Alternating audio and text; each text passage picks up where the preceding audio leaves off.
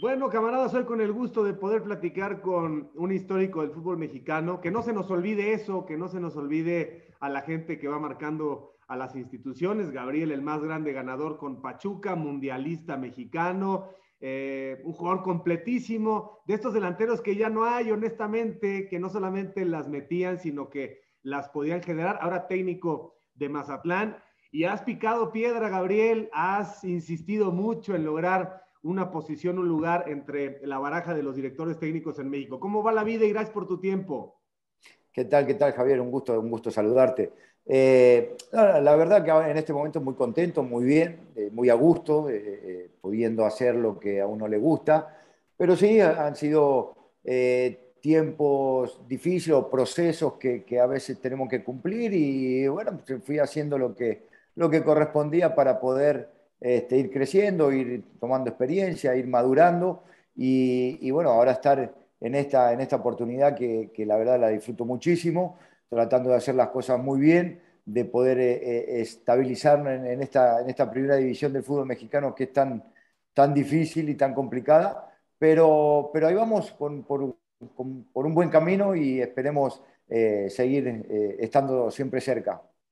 Me gustó mucho, eh, Gabriel, el Mazatlán que vino a Ciudad Universitaria. Me gustó mucho el riesgo, eh, la distribución de los espacios, el orden táctico, recuperaban posiciones a pesar de que vienen de trabajar toda la semana a nivel del mar. Ese partido me parece que es como, como el que más alto nivel han podido desarrollar tus jugadores de acuerdo a la, idea que tratas de plasmar.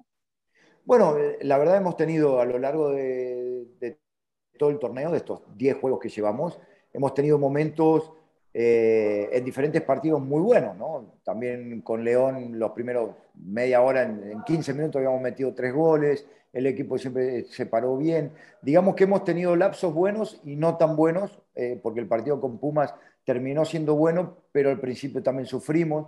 Entonces creo que hemos tenido lapsos buenos lo que necesitamos es mantener el mayor tiempo posible esos momentos buenos del equipo.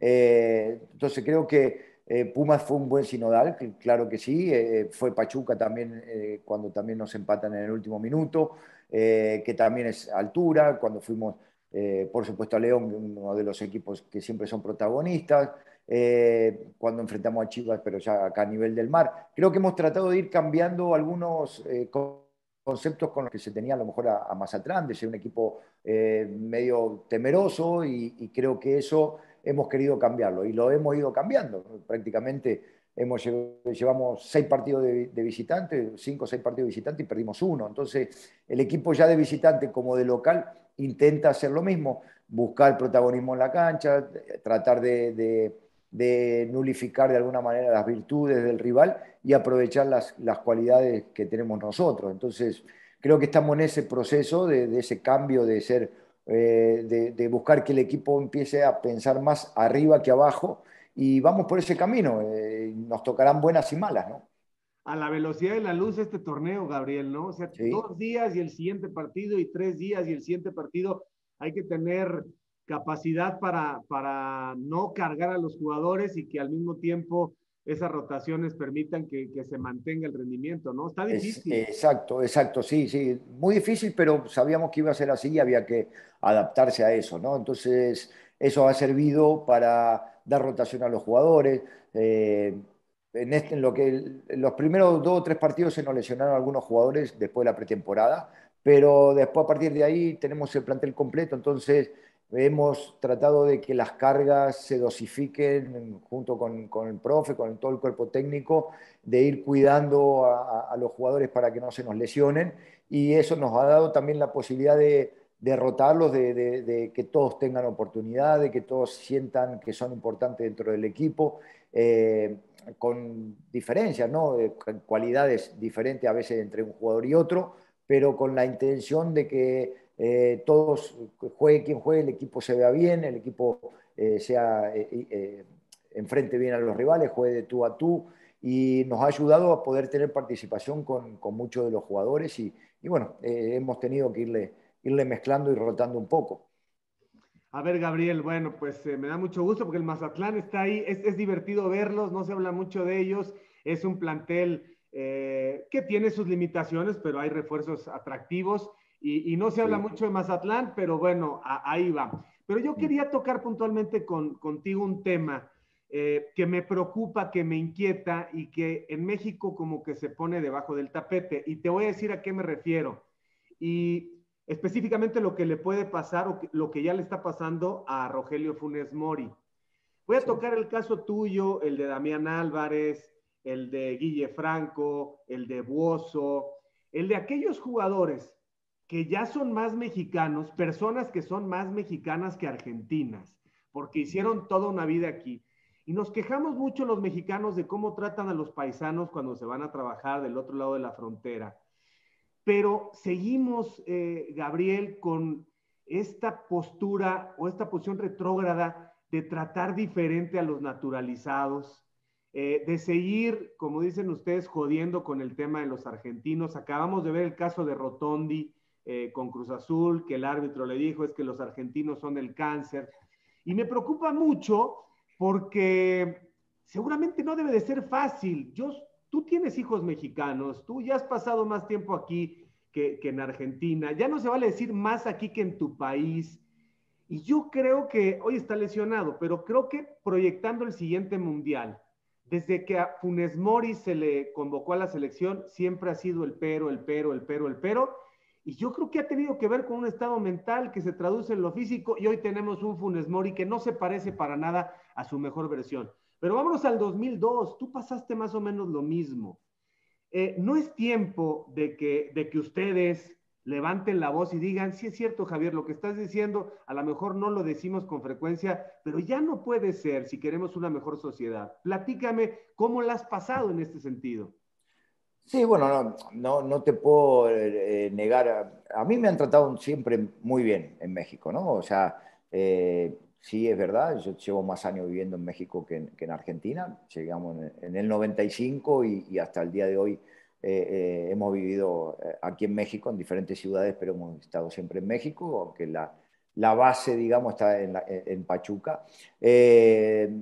y cuando me tocó estar en la selección, sí abrió una puerta, una puerta y, y, mucha polémica y normal, porque después de muchos años había alguien que no había nacido en, el país y ahí llevaba a lo mejor 7, 8 años de estar en México, ¿no? No, no llevaba los 30 que lleva ahora. Este, y, bueno, hubo gente que, o, más bien los medios periodísticos, eh, algunos de acuerdo, otros eh, les parecía que no, y otros a la expectativa de ver, bueno, vamos a ver qué, qué hacen, ¿no? O qué pasa. En cuanto a la gente, no, la gente siempre mostró apoyo. Hasta el día de hoy me siguen recordando porque fue la selección, eh, la, afición, las diferentes aficiones donde, donde me ha tocado estar. Entonces, por ese lado no he tenido, eh, no me he sentido diferente. Por el otro lado, nunca dejan de decir que es Gabriel Caballero el argentino naturalizado mexicano. O sea, sigo siendo naturalizado y sigo siendo este, como de otra parte. Eh, pero es parte, yo, yo también siento que, que bueno, es, es, así como es el entorno, como, como se maneja.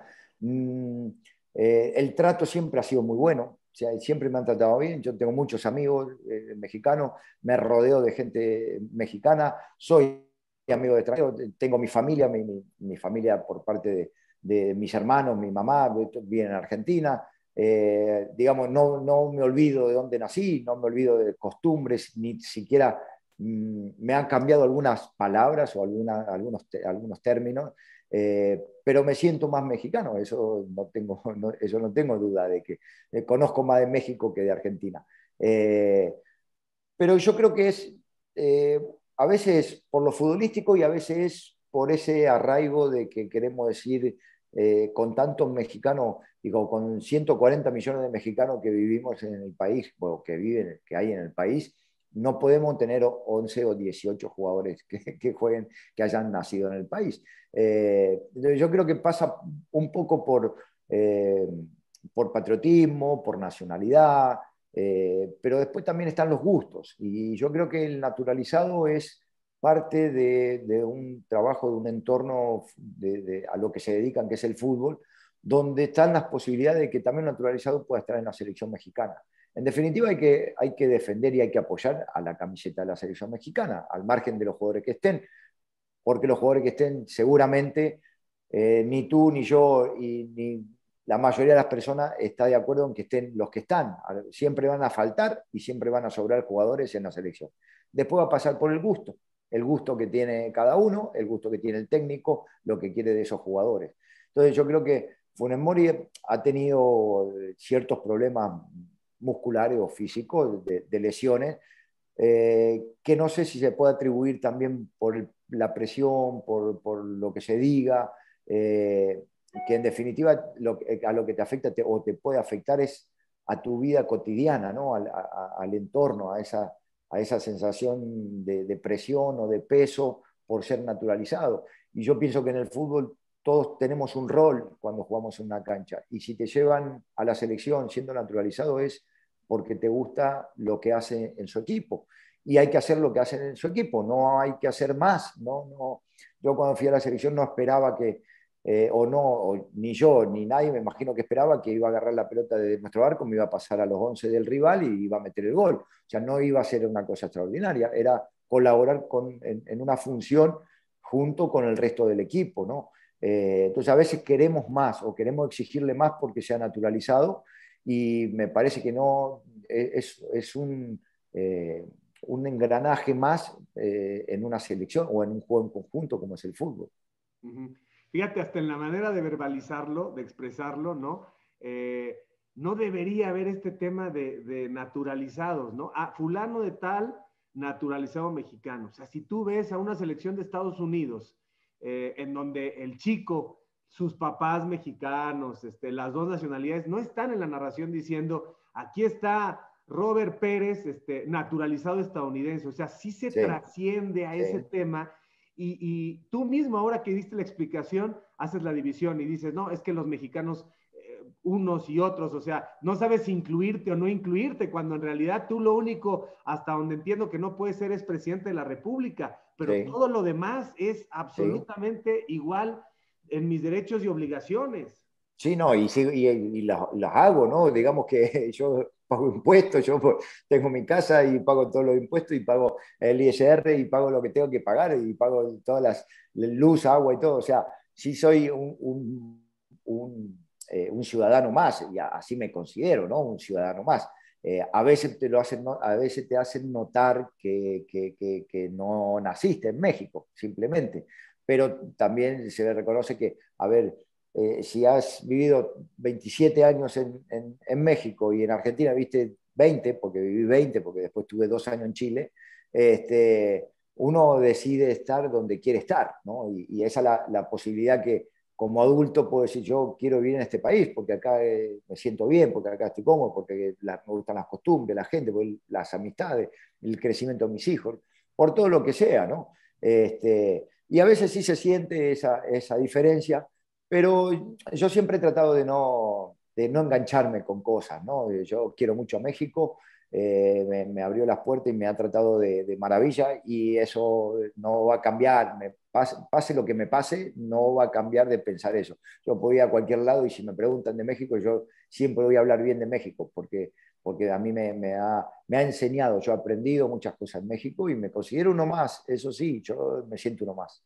Sí, y dejamos este video para la reflexión, ¿no? Para, para quien pueda mejorar o hacer conciencia de esto, porque luego tenemos, luego decimos, es que los mexicanos recibimos a todos con los brazos abiertos. Sí, pero a lo mejor para la fiesta y de dientes para afuera, ¿no? ¿Cómo tratamos a los centroamericanos que tratan de cruzar la frontera? O sea, es todo un tema este, complicado, pero yo sí creo que, que falta hablar de este tema pues para que haya igualdad nada más, ¿no? Por ejemplo, yo te diría, em, tus hijos ya nacieron en México, ¿no? Ya, tus hijos cuántos años tienen y, ellos, ellos seguramente, em, ellos, a ver si puedo utilizar el mismo, digamos, la misma línea que tú dijiste. Cuando hablas del tema, ellos deben decir, nosotros sí somos mexicanos, ¿no? Cuando tú también eres mexicano. Sí, sí, no, no, eso, eso claro que sí. Eh, este, muchas veces a ellos les gusta ir a visitar a los abuelos y a los primos y a los tíos, pero después de unos días quieren estar de regreso acá, ¿no? Eh, ellos se quieren volver.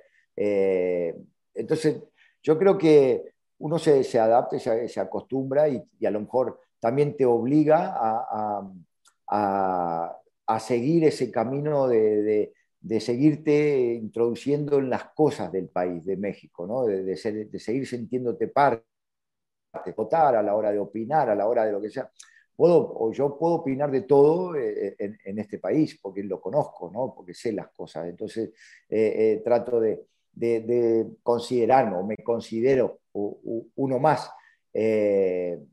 después, qué sé yo, habrá momentos donde eh, te hagan sentir diferente, te hagan sentir de otro lado y, también habrá que entenderlo y habrá que aceptarlo. Yo creo que la gente que ha ido o se ha ido a otros países han eh, buscado oportunidades mejores. Nosotros también somos gente pública, ¿no? que, a lo mejor eh, con el fútbol mucha gente te, idolatra o te te conoce y, recuerdos y todo, pero hay mucha gente que, no, que viene a trabajar de otros países y que viene a trabajar de lo que sea, de cualquier cosa.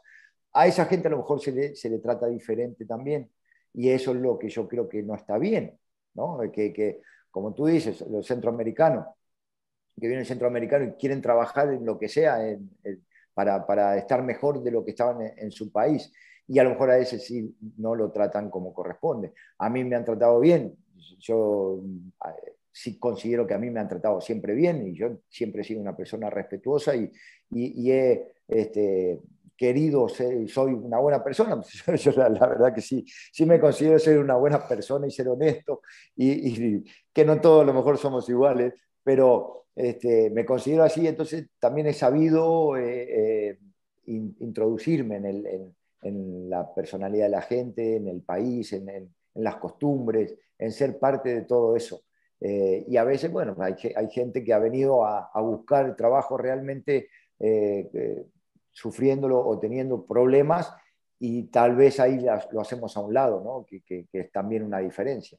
Sí, porque además es un tema internacional, las migraciones, la gente que tiene que emigrar porque no puede vivir donde está por las condiciones de violencia, políticas, económicas, y, y al final estamos hablando de seres humanos, ¿no? Obviamente ustedes son en la parte más alta de la pirámide, una economía que les permite, ¿no? A muchos que decidieron hacer suyo al país y el país hacer lo suyo, bueno, porque hay mejores condiciones, todo el mundo estaba buscando mejores condiciones, ¿no? Pero yo sí creo que hay que acabar con el discurso, o sea, sí creo que por un lado hay, hay pocas oportunidades para los mexicanos en la cantera, pero no es culpa de los extranjeros que están, ¿no? Ellos vienen pues, porque alguien les abre el mercado y sí creo que hay como como cuando los comentaristas decimos, es que está lleno de extranjeros, este, bultos extranjeros, refuerzos que no funcionan, e, estamos categorizando parejo, ¿no? Como, como si todos fueran, eh, estuvieran aprovechándose, todos fueran malas personas, todos fueran, este, eh, no, están aquí porque el negocio, el, el, negocio lo da. Entonces, bienvenidos siempre los extranjeros, pero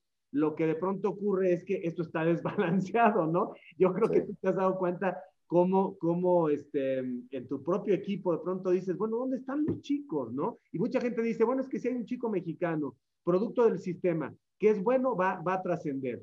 Pero yo digo que es cuestión de probabilidad y estadística, ¿no? Si hay 10 lugares y hay 20 chicos, pues es diferente a que haya un lugar y un chico bueno, ¿no? Sí, igual pienso que, que si bien en, el fútbol mundial hay extranjeros en todos los países, eh, hay límites, a lo mejor algunos más, otros menos, o, eres comunitario y hay equipos en Europa que a lo mejor son 10 de, que nacidos en otros países. Eh, yo creo que, cuando hay muchos extranjeros, sí hay, de alguna manera, eh, se tapan eh, a, los jóvenes. Pero también a lo mejor no hay tantos jóvenes para, para obligarlos a, a, jugar, ¿no? O que tengan una gran calidad también no se le tiene tanta paciencia a, los chicos. Eh, no se le tiene tanta paciencia tampoco al extranjero que, es, no sé, que un partido bueno o que no juega o que está en el banco. Tampoco se le tiene tanta paciencia. Pero eh, eh, tenemos que mejorar en eso, tenemos que mejorar en los trabajos de fuerzas básicas para que cada vez los, los jóvenes estén más preparados para ir incorporándose a los primeros equipos, que se pueda arriesgar, porque el fútbol eh, hoy es eh, muy eh, resultadista el momento, ¿no? Entonces, si dice, bueno, yo quiero jugar con estos cuatro o cinco chicos, pero necesitan un año de, que jueguen y se equivoquen y cometan errores y se goles y les metan goles, pero hay que tener paciencia. Sí, a lo mejor el quinto partido yo ya no estoy más. Y entonces viene otro. Entonces, eh, eh, tratar de, que en conjunto con, con, los, con los directivos, armar proyectos en que trabajemos con esos jóvenes para que vayan creciendo, vayan, se vayan desarrollando, vayan compitiendo y se preparen para la primera división, porque hay jóvenes que juegan bien, pero cuando les toca la primera división no están todavía preparados, entonces hay que tenerle un poquito más de, darle un poquito más de tiempo, entonces te basas con algo que ya está hecho o que ya viene con, con, otras, eh, con otras experiencias y que las, viene, las puede venir a desarrollar a, tu equipo, ¿no? Sí, es bien complicado porque em, los directivos del fútbol mexicano van a una velocidad. Sabemos que esto es negocio y más con la pandemia, pero yo pienso que a veces, no sé, plantear que dentro de tres años haya un año de torneo largo y haya cuatro extranjeros y tres en el campo, para ver si en un año o en año y medio eh, hay otra manera de que florezca la, la materia prima para el técnico nacional, porque ya rematando los temas, Gabriel, hoy tenemos a una serie de jóvenes que todos estamos viendo, muy verdes, pero buenos, ¿no? Y estamos viendo una serie de jugadores que ya hicieron historia como Guardado, como Herrera, como Héctor Moreno, cuyos mejores tiempos han pasado. Entonces estamos viendo lo que tiene el Tata Martino y dices, unos están muy tiernos y los otros ya están pasados. No puede ser que la muestra sea tan corta en el fútbol mexicano para enfrentar un mundial. Yo estoy como muchos pesimista, muy escéptico de que tengamos una buena Copa del Mundo. ¿Tú cómo estás? Sí, yo primero que, creo que en, la selección me parece que han, han habido buenas camadas de jugadores y que a lo mejor después por altibajos o bajas de juego, lo que sea, a lo mejor ya no han tenido tanta participación en la selección. Eh, hay jugadores de experiencia que la combinación para mí justa es jugadores de experiencia con juventud en, un equipo y, en una, y, más en una selección. Eh, eh, está en un cambio generacional también, ahora se viene un cambio generacional eh, en la selección, para muchos será el último mundial, y vienen otros pisando fuerte. Yo, yo creo que hay jugadores para elegir en la selección. Lo que pasa es que tampoco podemos que por un torneo bueno o por 10 partidos buenos que hace un jugador en su equipo, ya tiene que estar en la selección. Creo que no. Creo que para, para estar en la selección tienes que mantener siempre una regularidad durante uno, dos, tres años para ser llamado a la selección. O sea, la selección tampoco tiene que ser tan fácil que llegue cualquiera o que lleguen porque solamente este, tuvo una buena liguilla y ah, tiene que estar en la selección. O hoy hay un jugador del equipo que sea que anda bien, pero lleva cinco partidos jugando bien y tiene que estar en la selección. Tiene que ir al mundial. No, me parece que no, me parece que todavía está en un proceso que tiene que mantener eso, tiene que estabilizarse, demostrar que está para la selección. Entonces ya hay jugadores que llevan un proceso, que ya eh, juegan en, equipos eh, internacionales, que eso también te da un, plus. Eh, y entonces empiezas a, tratar de combinar lo, joven con la experiencia y hacer esa, congruencia para, para afrontar el Mundial. Pero a lo mejor hoy está Funemori que es naturalizado, pero a lo mejor para el próximo mundial habrán otros tres chicos o cuatro que ya estén listos también para, para, el próximo proceso y llevarlo en todo ese proceso mundialista hasta el mundial del 26. Eh, entonces yo creo que hoy de momento esto es lo que hay, es, lo, que, lo que tenemos, que considero que es una buena selección, que son buenos jugadores, que han tenido altibajos, que han tenido lesiones delicadas y lesiones no tan delicadas, pero que eso también te quitan ritmo, han tenido bajas de juego, eh, y todo eso influye, influye para, para, después estar en, un mundial.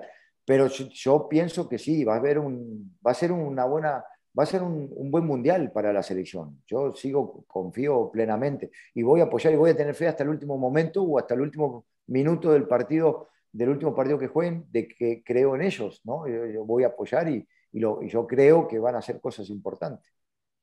Finalmente, eh, Gabriel, el Tata Martino empezó muy bien y yo creo que ahí otra vez ya redondeando los temas, ¿no? No nos importaba si era extranjero, siempre hay una resistencia, ¿no? Cuando ellos Hugo Sánchez que dice, tiene que ser mexicano el técnico de la selección, pero bueno, muy respetable lo que piense Hugo. Habemos otros que pensamos que no importa la nacionalidad, sino que sea alguien capaz. Y lo empezó a hacer muy bien y muy bien y todos estábamos contentos. Había congruencia, consistencia, pero el equipo mexicano, la verdad es que en los últimos meses, y ya tiene un buen rato, pues simplemente no, no vemos solidez, no vemos eficacia, no vemos ritmo, no vemos colectividad, no vemos jugadores en lo individual.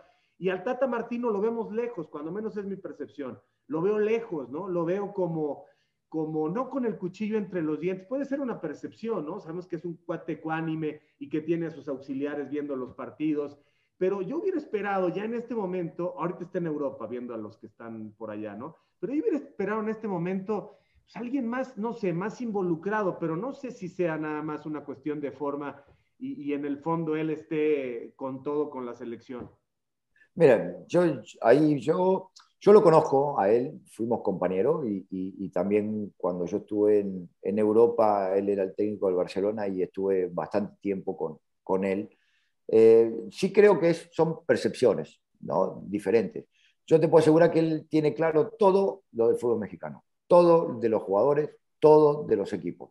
No es necesario, y a veces yo creo que necesitamos verlo o que una cámara muestre y que él esté a los gritos o a los movimientos para decir, ah, ahí está. Yo creo que hoy no, hoy, hoy podemos tener el control de las cosas de muchas formas. ¿no? O sea, yo no voy a ver los partidos, de, por ejemplo, ahora del América, que nos toca jugar, no voy a ver todos los partidos del América al estadio del América, pero los veo todos, o sea, conozco todos los jugadores.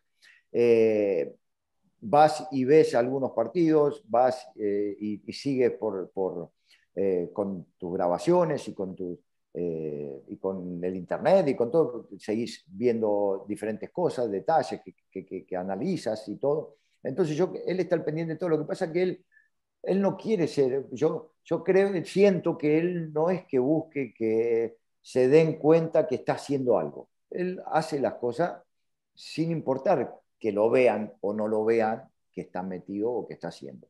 El principio del ciclo, sí, de lo, anduvo bien el equipo, los jugadores estaban bien.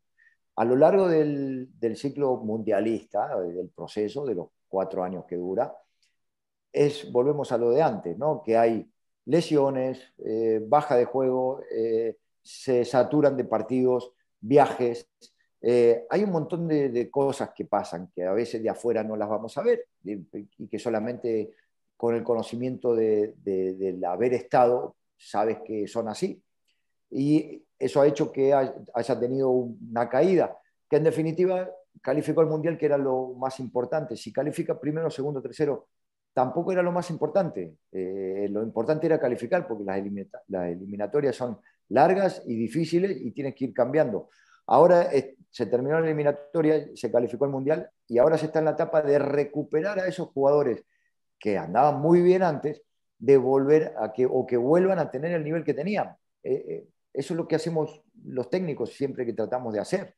Entonces yo creo que también este tiempo que falta es para que otra vez, eh, o esperar, tener la, la fe y la seguridad de que los jugadores van a retomar su nivel para enfrentar el Mundial en su nivel óptimo, ¿no? Este, entonces es, es, así, pero yo te puedo asegurar, para mí el, Tata es una persona muy, muy ecuánime y nunca lo vas, nunca va a tener una confrontación con, con, con, el periodismo y yo cada vez que escucho una conferencia de prensa del Tata me gusta prestar atención, me gusta, me gusta escucharlo, estaré de acuerdo con algunas cosas, otras no, pero a mí me gusta escucharlo porque él es muy eh, explícito y, se eh, expresa bien y, se refiere bien a las cosas, que es lo que quiere.